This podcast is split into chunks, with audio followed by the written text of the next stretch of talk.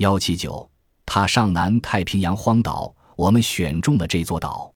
康铁基号仍躺在远处的礁脉上，木筏是毁了，不过毁得值得。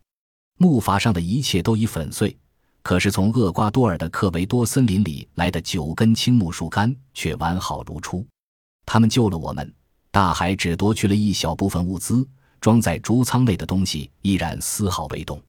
我们拿走了木筏上的一切有实用价值的东西，目前已安稳地堆在礁脉里面被烈日炙烤着的大岩石的顶上。我永远无法忘怀在礁石上撑水走上阴凉的岛上的情景。茂密的灌木丛笼罩着一层密密麻麻的小花，花香熏人欲醉。这景象弄得我如痴如醉，我一下子跪在地上，把十个指头深深插入了温暖干燥的沙土里。被珊瑚礁所保护的自由的南部海岛，成了我们在海洋中的第一个家。在海上漂流一百零一天后，我们的双脚踏上坚实的土地，真是一种神奇的感受。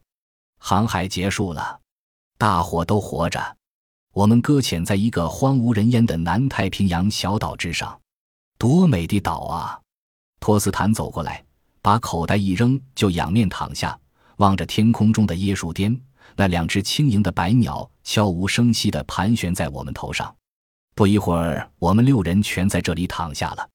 永远都活跃的赫尔曼爬上一棵小椰子树，摘下一颗绿色的大椰子。我们用大砍刀削去椰子柔软的顶端，把这世上最甘甜清凉的饮料，从不长籽的嫩椰子里流出的甘甜透凉的椰汁倒进喉咙。树林外边守护着天堂之门的礁石处。阵阵战鼓声单调的在那儿重复回响着。地狱太潮湿了一点，本奇特说。不过天堂却和我想的大致相同。我们舒舒服服的仰躺在地上，对着椰树顶上往西飘去的白色风云发出会心的微笑。如今我们已不需坐以待毙的听任大海摆布了。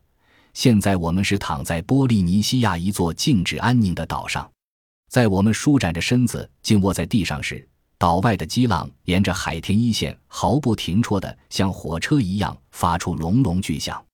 本奇特说的对极了，这就是天堂。